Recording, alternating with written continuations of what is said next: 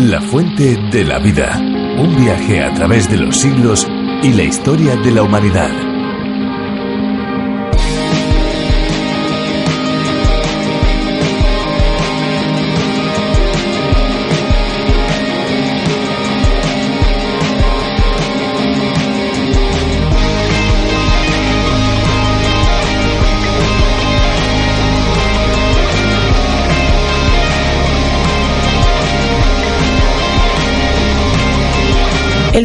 Mágico del agua es el complejo de fuentes más grande del mundo en un parque público, lo que le hizo merecer ya el premio Record Guinness. Cuenta con una fuente cuyo chorro de agua alcanza más de 80 metros de alto y otras 12 espectaculares fuentes cibernéticas que muestran una conjunción de luz, color, música e imágenes. Dentro de este circuito mágico del agua uno puede encontrar la llamada Fuente de los Niños, que tiene un sistema de agua para jugar, podríamos decir, sobre la cual puede pasar el público. Surtidores periféricos dan carácter a la fuente que incorpora en la cuadrícula 36 cuadros, surtidores verticales y de pulverización que emergen de forma aleatoria.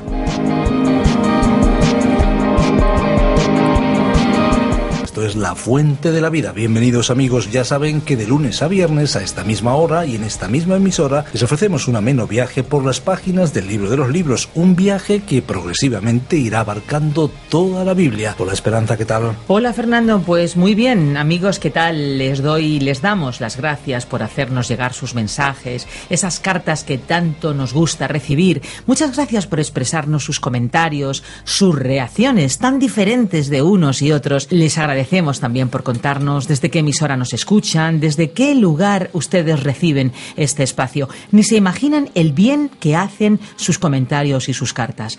La fuente de la vida en otros países se llama A través de la Biblia, espacio preparado por el profesor y teólogo John Vernon Magui. En su versión para España lo hemos llamado La fuente de la vida y ha sido Virgilio Bagnoni, profesor de Biblia y teología, el encargado de su traducción y adaptación. La fuente de la vida es un programa cuyo formato es diferente y también, me atrevo a decir, sugerente. Es un espacio refrescante, un espacio cargado de esperanza, un espacio que derriba muros y fronteras. Prueba de ello es que en la actualidad este programa se emite en más de 80 idiomas por todo el mundo. La Fuente de la Vida tiene una duración de 30 minutos y durante estos minutos pues vamos a darles la posibilidad también de ponerse en contacto con nosotros, por supuesto si así ustedes lo desean. Si tienen preguntas, dudas, alguna inquietud espiritual, pueden hacérnoslas llegar a la dirección que les vamos a dar. Así que estén muy, muy atentos porque al finalizar nuestro espacio les vamos a dar estas opciones. Y ahora sí, ahora ya les dejamos con una bonita canción. Escuchemos.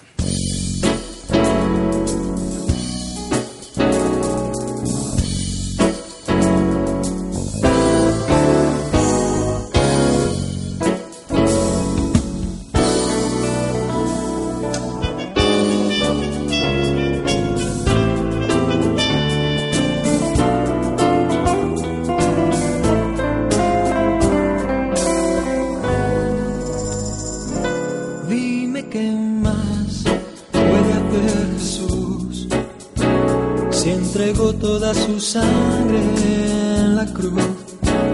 Si murió abandonado en soledad por darnos vida en abundancia por su inmenso amor. Caminó sobre las aguas y calmó la tempestad. Cautivó mil corazones con su amor y su bondad.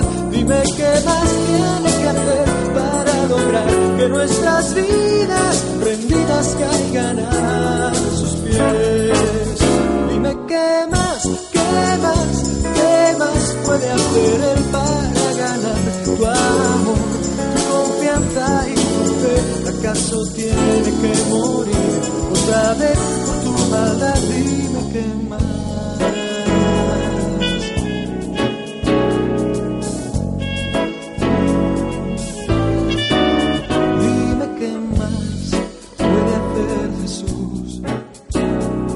Toda su sangre en la cruz. Si murió abandonado en soledad por darnos vida abundancia por su inmenso amor.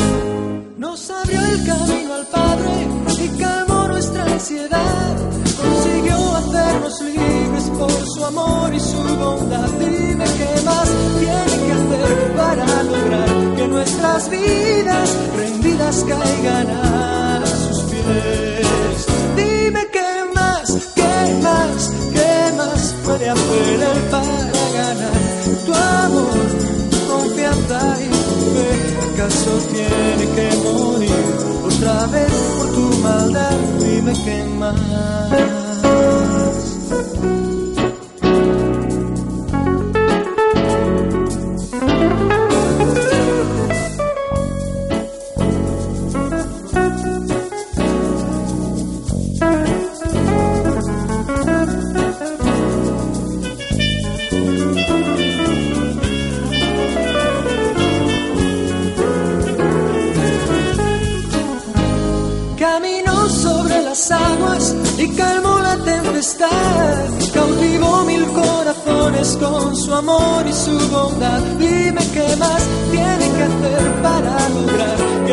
Vidas rendidas caigan a sus pies. Dime qué más, qué más, qué más puede hacer él para ganar tu amor, tu confianza y tu fe. ¿Acaso tiene que morir?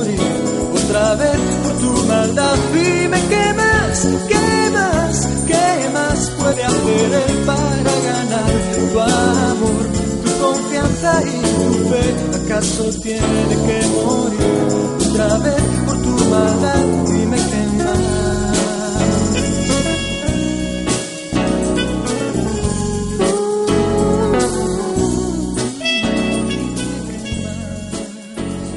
Las novelas y películas de espías se han hecho muy conocidas. Son obras que retratan las misiones secretas de personas que deben mantener su verdadera identidad en el anonimato, actuando de incógnito para que nadie se dé cuenta de sus propósitos. En algunas obras de ficción, los espías son los malos de la película, podríamos decir. En otras, sin embargo, son los héroes que todos esperamos que encuentren la solución al problema creado por los villanos y que definitivamente salven a los inocentes. Pues la Biblia no es un libro de ficción. Sus relatos son todos reales y se han escrito en diferentes formatos, crónicas, poesías, epístolas, discursos. Entre ellos encontramos historias tan fascinantes que podrían servir para cualquier guion de película. En el libro de Deuteronomio encontramos una recopilación de leyes y normas establecidas por Dios y también de relatos de aquellos momentos que pasó el pueblo de Israel antes de llegar a la tierra prometida, incluso crónicas de espionaje internacional. Pues nos has puesto en intriga, Esperanza, así que yo creo que vamos a ir rápidamente a los capítulos 1 y 2 de Deuteronomio para conocer acerca de esto y de algunas cosas más. Si les parece, amigos, abrimos la Biblia y nos disponemos para escuchar la exposición de Virgilio Bagnoli. Recuerden, capítulo 1 y 2 del libro de Deuteronomio, quinto libro de la Biblia, del Pentateuco. La fuente de la vida. Hoy estudiaremos el libro de Deuteronomio capítulo 1, versículo 9, hasta el capítulo 2, versículo 5. En nuestro programa anterior hablamos de cómo Moisés estaba recordándoles a los israelitas su peregrinación por el desierto. Y decíamos que el monte Sinaí está en Horeb, y que desde Horeb hasta Cades Barnea, que era la entrada a la tierra prometida, había una jornada de unos once días. Ahora Israel pasó 38 años deambulando por el desierto, cuando debió haber viajado solamente durante 11 días para entrar en la tierra prometida. Y todo por causa de su incredulidad. Entonces, al final de ese tiempo de peregrinación, Moisés pronunció su primer discurso. Sus palabras fueron expresadas verbalmente, pero más tarde fueron escritas. Moisés fue el portavoz que dio el discurso. Sin embargo, él dejó en claro que estas palabras le habían sido reveladas por el mismo Señor. Continuemos hoy considerando el fracaso de Cades Barnea. Al rememorar en detalle su historia y sus jornadas, Moisés mencionó su primera equivocación. Leamos los versículos 9, 12 y 13 de este capítulo 1 de Deuteronomio. En aquel tiempo yo os hablé y os dije, yo solo no puedo llevaros. ¿Cómo llevaré yo solo vuestras molestias, vuestras cargas y vuestros pleitos?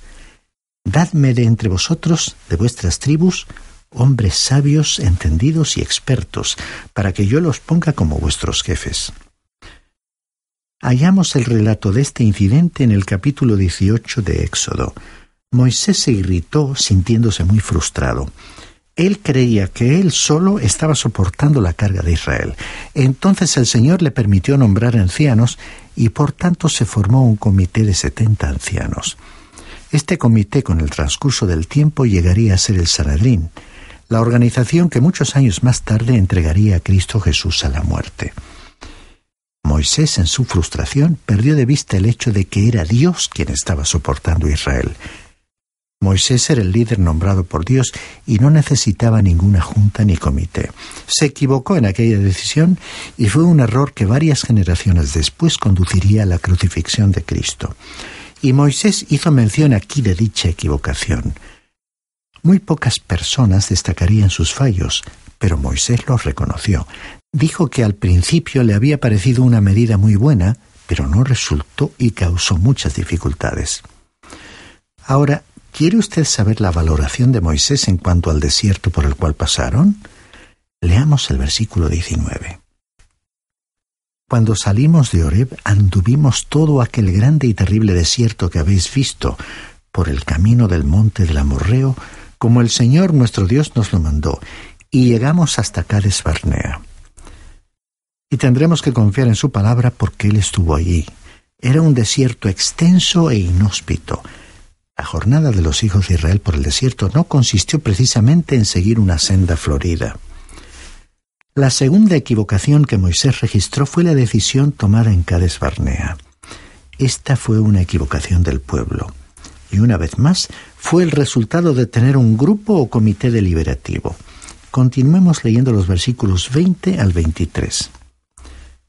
Entonces os dije, habéis llegado al monte del Amorreo, el cual el Señor nuestro Dios nos da. Mira, el Señor tu Dios te ha entregado la tierra, sube y toma posesión de ella, como el Señor, el Dios de tus padres, te ha dicho, no temas ni desmayes. Pero os acercasteis todos a decirme, Enviemos hombres delante de nosotros que reconozcan la tierra y a su regreso nos traigan razón del camino por donde hemos de subir y de las ciudades a donde hemos de llegar. La propuesta me pareció bien y tomé doce hombres de entre vosotros, un hombre por cada tribu. Aquí vemos que consideraron necesario tener un grupo coordinador para entrar y explorar la tierra. Dios ya la había reconocido. Dios había dicho que era una tierra rica en agricultura y ganadería. Claro que había gigantes en la tierra, pero Dios había dicho que Él cuidaría de ellos. El pueblo quiso contar con aquel grupo de observadores y Moisés accedió a ello. Y ya sabemos lo que sucedió. Esta fue la razón por la cual volvieron a aquel desierto tan terrible. El problema fundamental, estimado oyente, fue su incredulidad. Dios había dicho que era una tierra buena. Y los espías la recorrieron y estuvieron de acuerdo en que era una tierra buena. Dijeron que había gigantes en la tierra, pero Dios había dicho que se encargaría de los gigantes porque Él capacitaría a Israel para hacer frente a esa situación. Pero ellos no creyeron a Dios. En la actualidad, Muchas veces el cristiano se enfrenta a gigantes que se presentan en su vida. Estamos seguros que como hijo de Dios usted se ha encontrado también, figurativamente hablando, en la tierra de los gigantes, es decir, haciendo frente a personas o a dificultades aparentemente insuperables. Créanos, estimado oyente, que es difícil saber cómo tratar a un gigante cuando uno mismo se siente como un pigmeo. Dios nos ha dado a nosotros la misma promesa. Él puede hacerse cargo de los gigantes, de esas circunstancias gigantescas, y es maravilloso saber eso. No suelen ser los factores externos los que constituyen nuestro verdadero problema. Es la circunstancia interna nuestra la que causa los problemas. Dios les dijo claramente que toda la generación que llegó a Cades Barnea y que retrocedió en incredulidad moriría había surgido toda una nueva generación. Dios ahora estaba hablando a esta nueva generación por medio de Moisés. Esta nueva generación debía aprovecharse de esas experiencias de sus padres. Debían aprender de ellas para su propia entrada en la tierra prometida. Hubo solamente dos hombres que quedaban de la vieja generación. dos hombres a los cuales se les permitió entrar en la tierra prometida, y ellos fueron Josué y Caleb. Pasemos ahora al versículo 34 y leamos hasta el versículo 38 de este capítulo 1 de Deuteronomio. Cuando el Señor oyó la voz de vuestras palabras, se enojó e hizo este juramento. Ni un solo hombre de esta mala generación verá la buena tierra que juré que había de dar a vuestros padres, excepto Caleb, hijo de Jefone. Él la verá, y yo le daré a él y a sus hijos la tierra que pisó, porque ha seguido fielmente al Señor. También contra mí se enojó el Señor por vosotros, y me dijo, Tampoco tú entrarás allá. Josué, hijo de Nun, el cual te sirve, él entrará allá. Anímale, porque él la entregará a Israel. Caleb y Josué eran muy diferentes de los demás. Eran de los espías que creyeron en Dios y trajeron un informe exacto, un informe bueno. El hecho es que Caleb logró tomar posesión de la tierra que quería tener. Veremos más adelante en el libro de Josué que era un hombre extraordinario. Recorrió aquella tierra y reclamó precisamente la montaña donde vivían los gigantes. Y cuando llegó el momento le dijo a Moisés, Dame pues ahora este monte. Y Dios se lo entregó a él y a sus descendientes. A propósito, estimado oyente, ¿qué desea usted de Dios? ¿Es usted padre o madre? ¿Es usted un joven que comienza a luchar en esta vida? ¿Qué desea usted de Dios? Permítanos decirle lo siguiente. Quizás a estas alturas usted ya habrá descubierto que uno no puede simplemente sentarse y observar para luego pretender lograr lo que quiere. Pues no se trata simplemente de orar.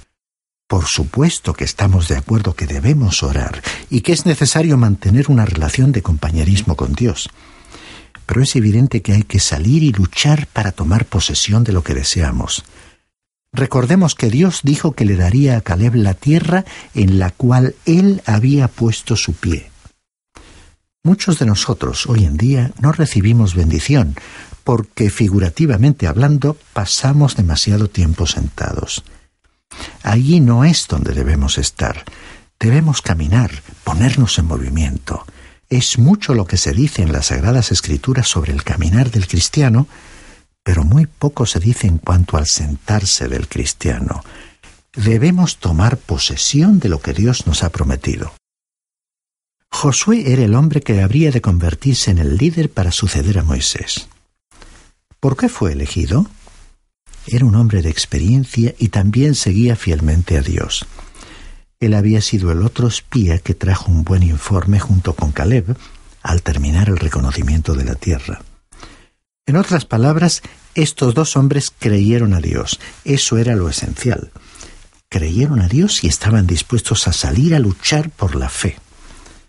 Estimado oyente, no se cree a Dios simplemente sentándose en una actitud pasiva de espera y demandando las grandes bendiciones debemos salir por la fe para implicarnos en la causa de Dios. Continuamos leyendo el versículo 39. Y vuestros niños, de los cuales dijisteis que servirían de botín, y vuestros hijos, que no saben hoy lo bueno ni lo malo, ellos entrarán allá. A ellos la daré y ellos la heredarán. Hay aquí algunas cosas muy importantes que no queremos pasar por alto. En primer lugar, la edad en que las personas alcanzan la responsabilidad es mayor que la que nosotros creemos que es.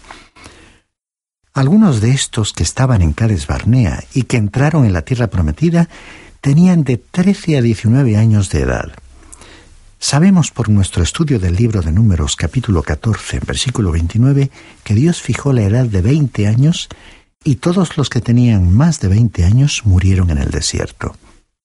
Dios no hizo responsables a aquellos jóvenes que no habían alcanzado la edad de responsabilidad cuando los ancianos del pueblo rehusaron entrar en la tierra prometida, sino que les permitió entrar en la tierra. Es que los de la vieja generación habían dicho que no querían entrar en la tierra porque estaban pensando en la seguridad de sus hijos. Y Dios expresó con toda claridad que ese no era el motivo verdadero que ellos tenían estaban insultando a Dios, estaban diciendo realmente que Dios no cuidaría a los niños. Entonces Dios les dijo, Sí, cuido a vuestros hijos, y aquellos pequeños que creísteis estaban en gran peligro son precisamente los que entrarán en la tierra. Y esa generación de jóvenes había llegado al límite de la tierra y estaba lista para entrar en la tierra prometida. Y fue a ellos a quienes se dirigió Moisés. Leamos ahora los versículos 40 y 41 de este capítulo 1 de Deuteronomio. Pero vosotros volveos e id al desierto, camino del mar rojo. Entonces respondisteis y me dijisteis, Hemos pecado contra el Señor. Nosotros subiremos y pelearemos conforme a todo lo que el Señor nuestro Dios nos ha mandado. Os armasteis cada uno con vuestras armas de guerra y os preparasteis para subir al monte. Después que los hijos de Israel habían rehusado entrar en la tierra en Cades Barnea, afrontaron un dilema tremendo habían pecado contra Dios. Se enfrentaban al desierto si volvían atrás, aquel desierto al que Moisés se había referido como aquel grande y terrible desierto. Reconociendo entonces que habían pecado y dándose cuenta de lo que enfrentaban en el desierto si se volvían atrás, declararon que después de todo entrarían en la tierra. Leamos el versículo 42 de este capítulo 1 de Deuteronomio. Pero el Señor me dijo, diles, no subáis ni peleéis, pues no estoy entre vosotros, para que no seáis derrotados por vuestros enemigos. Permítanos decirle, estimado oyente, que tal tipo de lucha no era buena. ¿Y sabe por qué? Porque ellos se encontraban fuera de la voluntad de Dios. La razón por la cual estaban dispuestos a pelear otra vez no era porque creyeran a Dios, sino porque tenían miedo. Su motivación fue el temor y no la fe. Estaban impulsados por el temor y no por la fe en Dios. Ahora el versículo 43 nos dice, Yo os hablé, pero no me escuchasteis. Antes fuisteis rebeldes al mandato del Señor y persistiendo con altivez subisteis al monte. Aquí no se trataba de la fe. Si hubieran subido en el principio porque creían a Dios, habría sido diferente. Pero esta actitud revela que actuaron con presunción y esa era una situación totalmente diferente. Creemos que hay una distinción clara entre la fe y la presunción. Continuemos ahora leyendo los versículos 44 al 46 de este capítulo 1 de Deuteronomio. Pero salió a vuestro encuentro el amorreo que habitaba en aquel monte, os persiguieron como hacen las avispas y os derrotaron en Seir hasta llegar a Orma.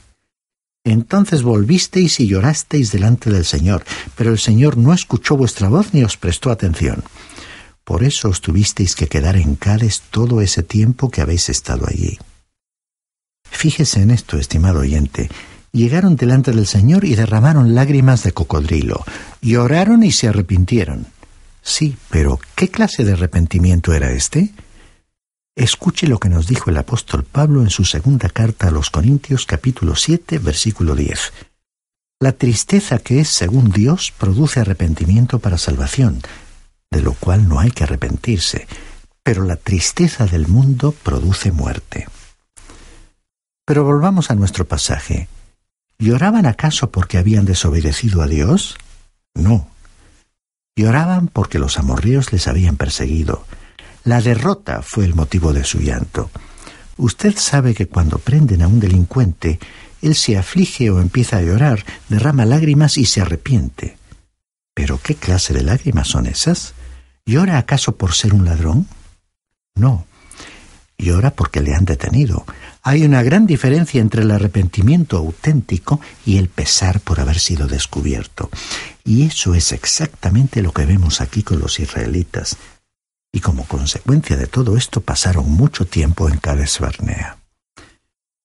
Y así concluimos nuestro estudio del capítulo 1 de Deuteronomio, y llegamos ahora a Deuteronomio capítulo 2, versículos 1 al 5, y el tema aquí es las jornadas en el desierto. Este discurso de Moisés continuó con el repaso de sus jornadas. Después que volvieron atrás en Cades Barnea, los hijos de Israel se dirigieron hacia el monte de Seir, y como dice el versículo 1 del capítulo 2, durante mucho tiempo estuvimos rodeando los montes de Seir. Siempre hemos pensado que el Señor tiene sentido del humor, y creemos que fue evidente en esta frase cuando Moisés continuó hablando en los versículos 2 y 3. Entonces el Señor me dijo, Bastante habéis rodeado este monte. Volveos al norte. También es evidente que no sabían a dónde ir. Todo lo que habían hecho era dar vueltas al monte de Seir hasta que al fin Dios les dijo que se estaba cansando de eso. Y tememos, estimado oyente, que muchos cristianos hacen lo mismo, porque fallan al no tomar en serio la palabra de Dios. Están haciendo tiempo sin avanzar y se quedan estancados. Hay lecciones aquí en este capítulo 2 de Deuteronomio que debemos aprender. Continuemos ahora leyendo los versículos 4 y 5 de este capítulo 2 de Deuteronomio. Dile al pueblo, cuando paséis por el territorio de vuestros hermanos, los hijos de Esaú, que habitan en Seir, ellos tendrán miedo de vosotros, pero vosotros tened mucho cuidado. No os metáis con ellos, pues no os daré de su tierra ni aun lo que cubre la planta de un pie, porque yo he dado como heredad a Esaú los montes de Seir. Hay aquí otra cosa que es importante que nosotros aprendamos. En Génesis capítulo 36 aprendimos que Esaú vivía en Seir y que Esaú era Edom. Jacob, como hijo mayor, había recibido el derecho de la primogenitura y recibió de Dios la promesa de que sus descendientes tendrían la tierra prometida. Esaú fue a Seir y resulta evidente que Dios había dado esa parte al pueblo de Esaú como posesión. En la actualidad, esta tierra se encuentra en Jordania, el país donde está situada Petra, la ciudad excavada en la roca, conservada hasta el día de hoy. Entonces, Dios les dijo claramente a los israelitas que no podían tocar la posesión de Esaú. Ahora, aquí hay una lección también para las naciones. Dios ha prefijado los límites de las naciones como dijo el apóstol Pablo en el libro de los Hechos de los Apóstoles, capítulo 17, versículo 26, hablando a los atenienses. De una sangre ha hecho todo el linaje de los hombres para que habiten sobre la faz de la tierra, y les ha prefijado el orden de los tiempos y los límites de su habitación. Muchas guerras han estallado a causa de que los límites de las naciones no se han respetado. Otra lección que debemos aprender es que Dios siempre cumple sus promesas. Aún a un pueblo como el pueblo de Saúl, Dios permaneció fiel a lo que le había prometido. Y nos despedimos hoy reafirmando nuestra confianza en la veracidad de las promesas de Dios e invitándole, estimado oyente, a compartir esta fe que encontramos confirmada en el Apocalipsis, último libro de la Biblia, en el cual el que está sentado en el trono dijo, He aquí yo hago nuevas todas las cosas. Y la voz divina le indicó al autor de este libro, escribe, porque estas palabras son fieles y verdaderas.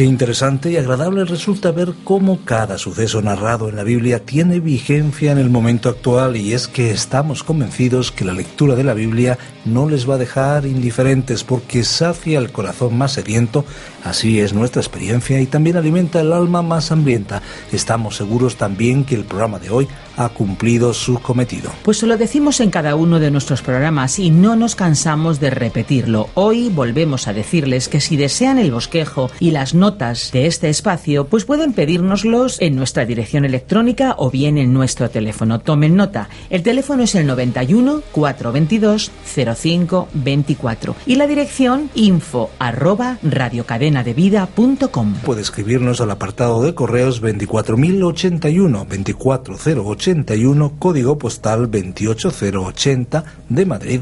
Y recuerde que puede escucharnos también en la web de Radio Encuentro, www.radioencuentro.net, donde encontrará programación variada 24 horas al día. ¿Que desea escuchar de nuevo este espacio o alguno de los anteriores? Pues solamente váyase a la aplicación que tenemos preparada o puede teclear www.lafuentedelavida.com. Amigos, muchísimas gracias por acompañarnos en este viaje por la fuente de la vida. Y no olvide que hay una fuente de agua viva que nunca se agota. Beba de ella.